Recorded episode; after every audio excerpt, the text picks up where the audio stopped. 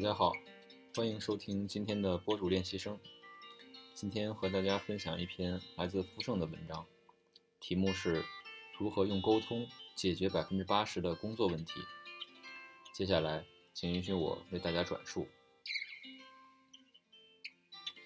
我曾经说过，工作中百分之八十的问题都是沟通造成的，绝大部分工作问题不来自于技能本身。而来自于沟通。沟通的本质不是你说了什么，而是别人听懂了什么。但问题是，你怎么确定对方听懂了？沟通真的太难了。后来我慢慢发现，沟通之难主要源于几个客观存在的基本事实：一、沟通困难的三个基本事实。沟通困难的第一个基本事实。每个人脑海里的信息储备完全不同。我最近研读了几本脑科学书籍，突然意识到，智商需要重新被定义。智商可能更多是对人的一部分脑力的挖掘。相比动物，人脑的可塑性更强。但这种可塑性会造成什么问题呢？每个人由于大脑信息储备和处理的能力不同，造成大脑塑造结果的巨大差异。一人一世界。不同专业背景、不同职位、不同的成长环境，使得每个人在知识储备、理解力、思考模式上迥异。我曾经一度以为自己的沟通还不错，直到做机器人后，遇到了有史以来最大的意见争执。我发现，想要与行业背景不同的人达成一致，非常困难，而这种困难本质上源于各自知识储备的差异，以及。由此形成的思维模式差异，最后造成极大的沟通成本。这种争论本质上都源于各自知识储备的差异，及由此形成的思维模式差异，最后造成极大的沟通成本。沟通困难的第二个基本事实：语言传输是有损压缩的。文字是一种很了不起的语言，它将信息压缩到极小的、可反复被传播的载体。极大地提高了沟通的效率和信息的传播范围，并且得以让人实现协作、建立共识。但文字但文字流承载的信息极其有限。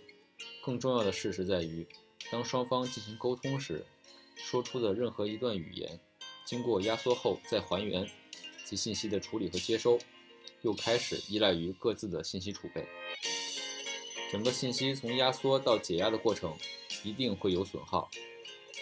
同样一个词放在不同的语言体系，一经压缩传递，意思变化差之毫厘，谬以千里。最怕的就是形容词，不同人看理解不一样。你觉得很多，在我看来可能就一点点。沟通困难的第三个基本事实：人太容易进入以自我为中心的思考模式。每个人都很容易进入以自我为中心的思考模式，这里体现为四种心态。第一种心态，默认对方是自己肚子里的蛔虫，你就该懂。别人如果不懂，就懒得沟通。第二种心态，这你应该懂啊，我讲这么清楚，你怎么就不懂？或许别人只是恰巧比你少参加了一次会而已。第三种心态更可怕，叫自尊或者叫自卑心态，即你不理我，我也不理你。我凭什么要找你沟通？大部分人都折在这种心态了，不经过思考，直接把问题归结于对方。第四种心态叫道德制高点。很多人跟我说，我什么都不图，就图公司能更好。我就是想把这件事做好，所以你们应该理解我。我很简单，很纯粹，所以这个事儿一定是你们有问题。其实每个人都有自己的诉求，我们不能简单的。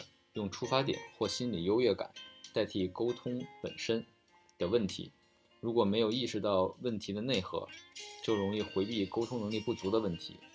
回避意味着不敢直面问题，也意味着问题始终存在。第二部分，树立沟通大原则。你必须知道的七个沟通基本原则。如何避免沟通中的这些问题？我认为。沟通前，我们需要为自己树立一些沟通的基本原则。我根据自己的经验和观察，总结了以下几条：沟通原则一：信息尽量透明。一个好的企业一定要在内部做到信息透明，这样做最大的好处就是降低沟通成本。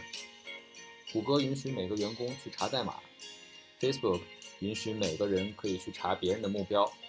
我也花了很大力气督促 OA 的建设，目的都是为了信息透明。有人会说，商业机密不会泄露吗？如果你想泄密，就一定有办法。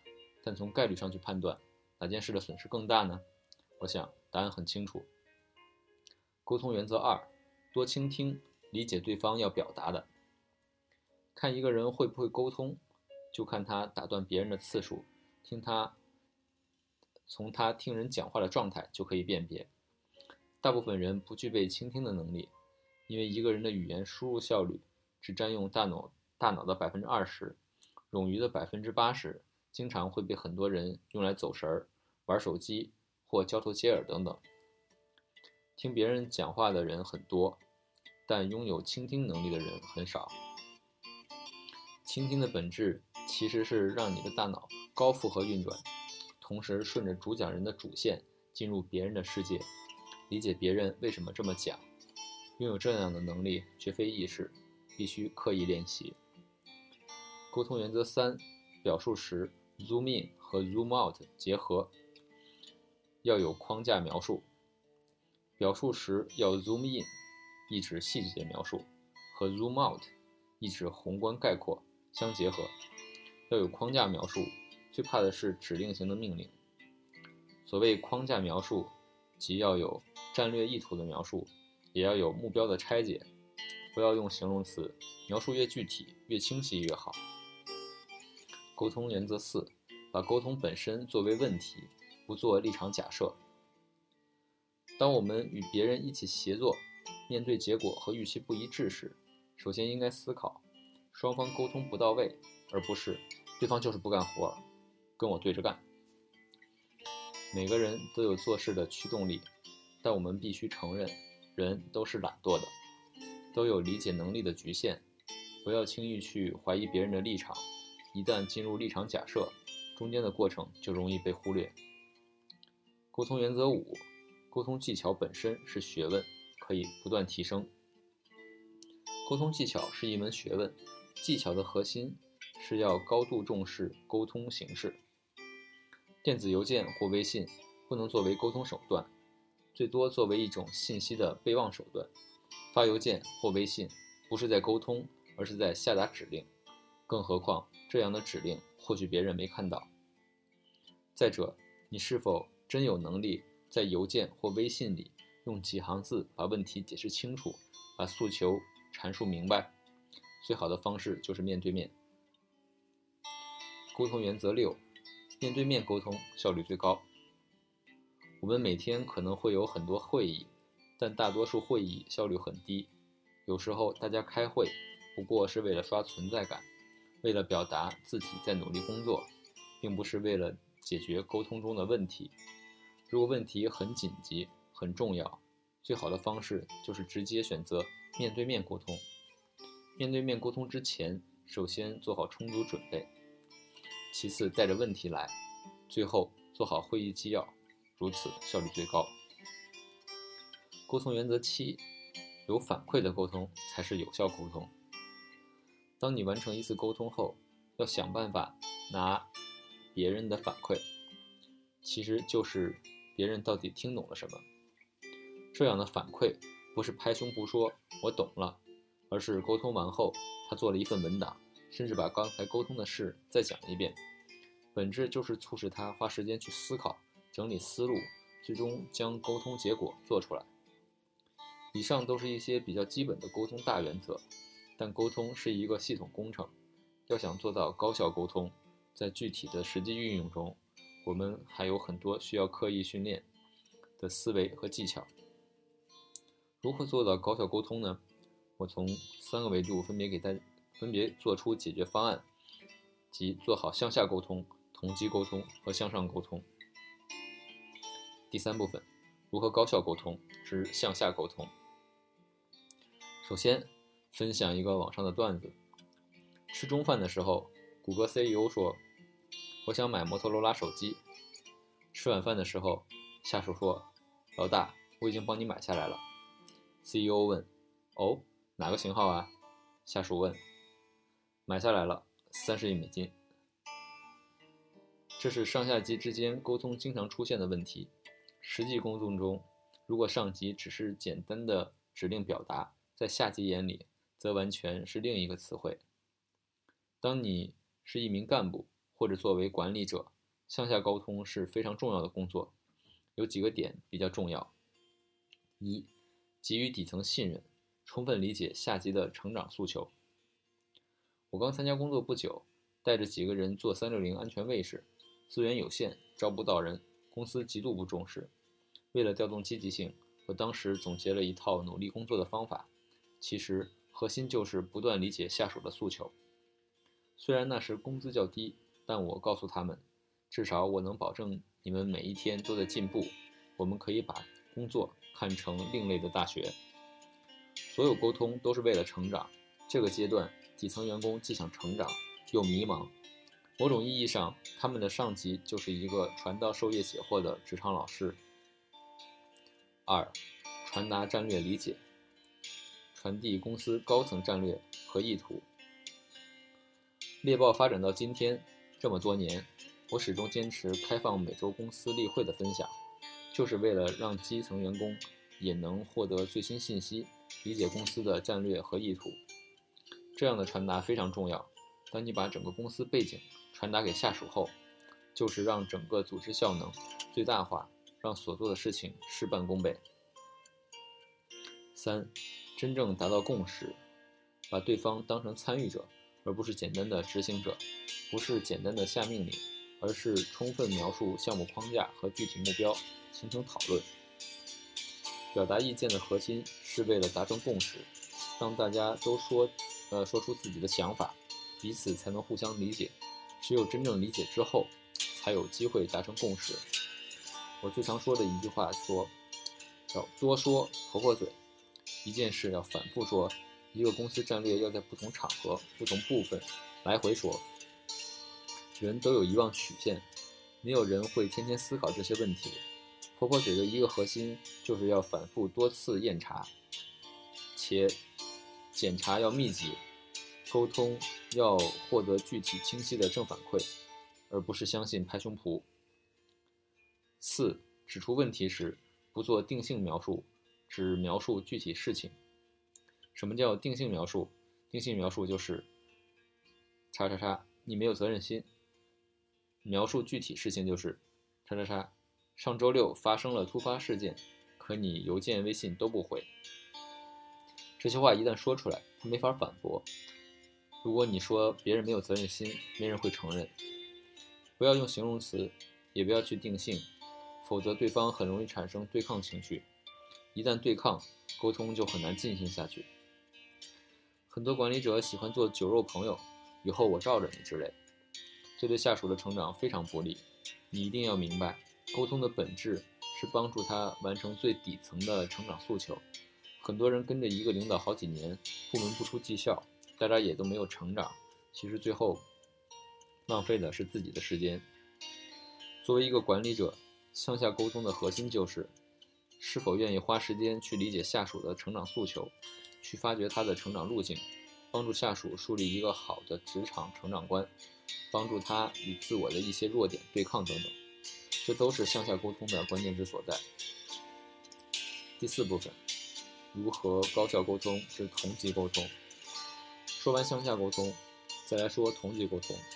作为管理者，向下沟通的坎儿较为容易迈过，面对同级时，反而最容易产生沟通的问题。同级沟通中最典型的一个思维陷阱就是“总有奸臣想害朕”。这句话就是一个完全自我为中心的思维状态。我见过很多人的思维模式，容易与同行相轻，瞧不起同级。这帮人太 low，我怎么沦落到跟他一起工作？或者他太复杂，动不动就挑拨离间，向老板献媚等等。面对同级，总是一种居高临下的视角，这样的视角非常非常要命。如何才能做好与同级同事之间的沟通呢？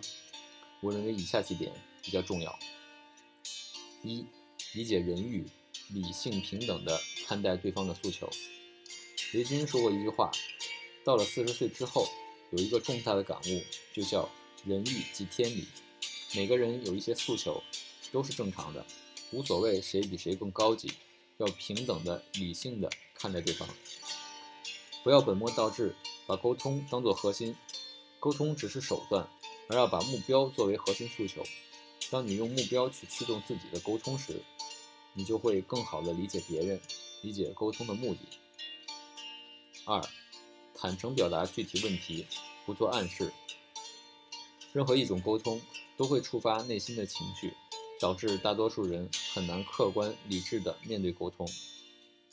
当你觉得不满，要直接讲，讲的过程中可能有一些铺垫，但最终可以发现问题。不要去做暗示，效率太低。坦诚是一种力量，让沟通变得更高效，且能跟组织目标集合。我们不用把别人想得很脆弱，担心说这个话，他就会跟我闹掰了。退一步讲，如果他跟你闹掰了，说实话，这人的确不值得你交。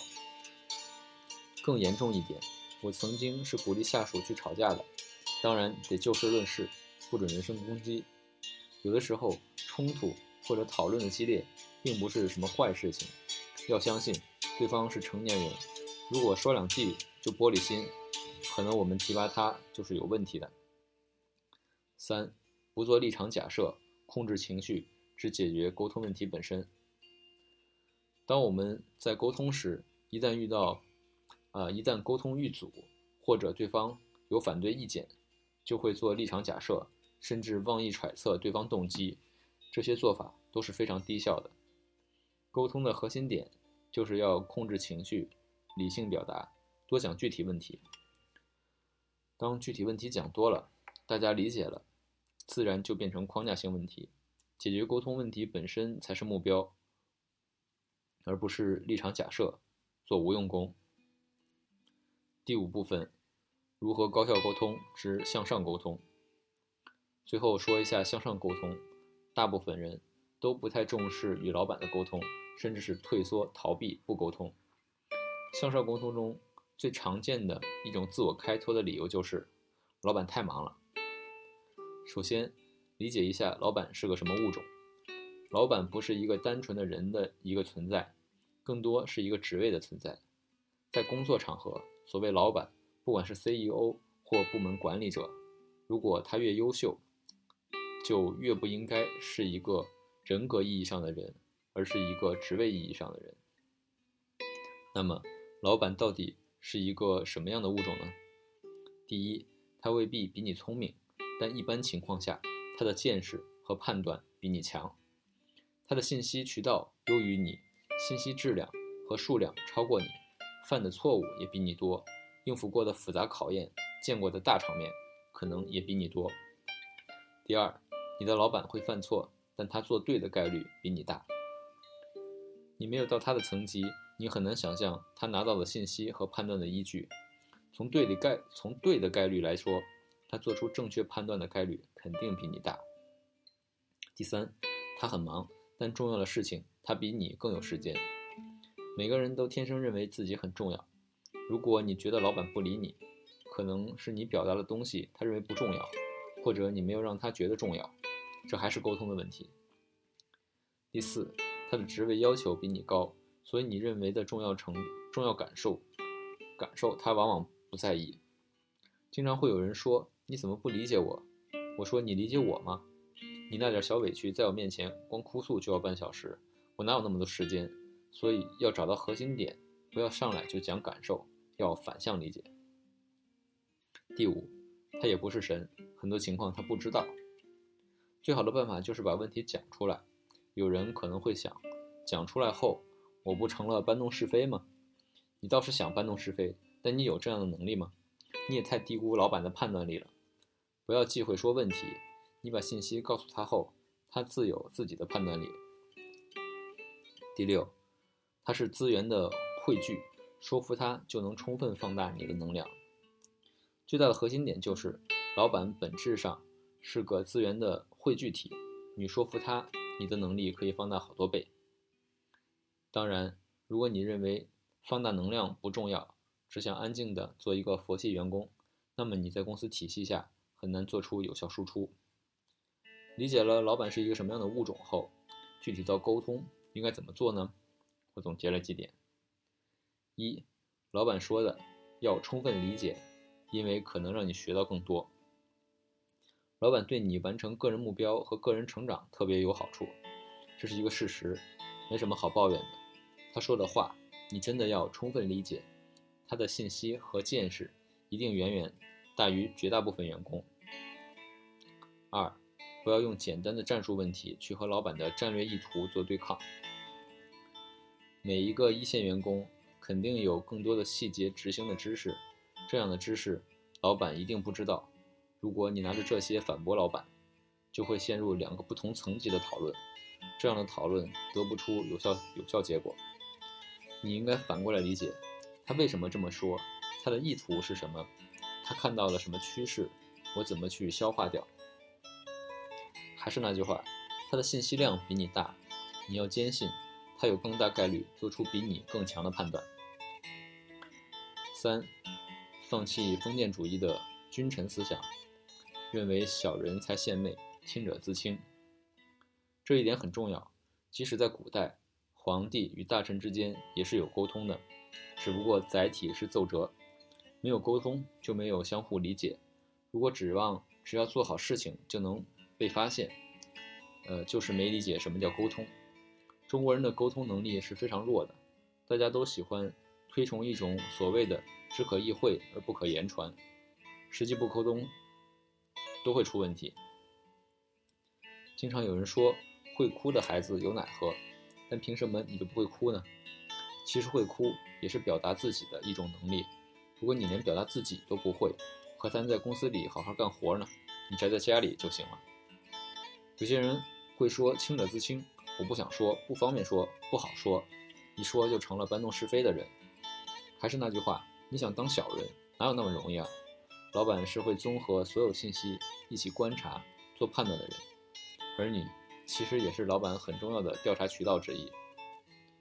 在沟通中说具体问题是最关键的，老板有他的判断力，如果不能面对具体问题，不管是老板。还是你的同事甚至下属，这样的人都不可交。四，说服老板不容易，但很值得，要多花时间。当你把老板看成一个资源体时，你他能有时间和你交流，非常非常难得。很多时候，可能就是几句话就能解决你的很多问题。想想巴菲特午餐为啥卖的那么贵？其实核心就是他的话。有着更大的信息量，对拥有一个对一个拥有一定资产的人来说，听他的几句话就可能带来一个很大的撬动作用。第六部分写的最后，回顾过去几年，我一直在思考人的成长、队伍的成长，也在反思猎豹是否真的在哪个方向或战略上出问题了吗？其实没有，但我认为实际的执行还是有偏差的。出现了一些问题，而这些问题的本质大多是沟通造成的。沟通的目的其实是让所有人的认知和目标实现统一，这是最难的，也是最重要的。然而，太多人过于简单粗糙地理解沟通本身，大多数，呃，太多人低估沟通对自我能力的塑造作用。当你认为别人可以获获得更多资源，一定不要简单的认为他比我能讲，比我多跟了老板干了几年，其实不是，本质他可能，呃，整个逻辑思路更强、更清晰、更懂得沟通。我们一定要意识到，沟通是一种能力，它并不是天然的，而是可以被刻意训练、被学习、被精进的能力。只有如此，你的成长才可能真正上一个大台阶。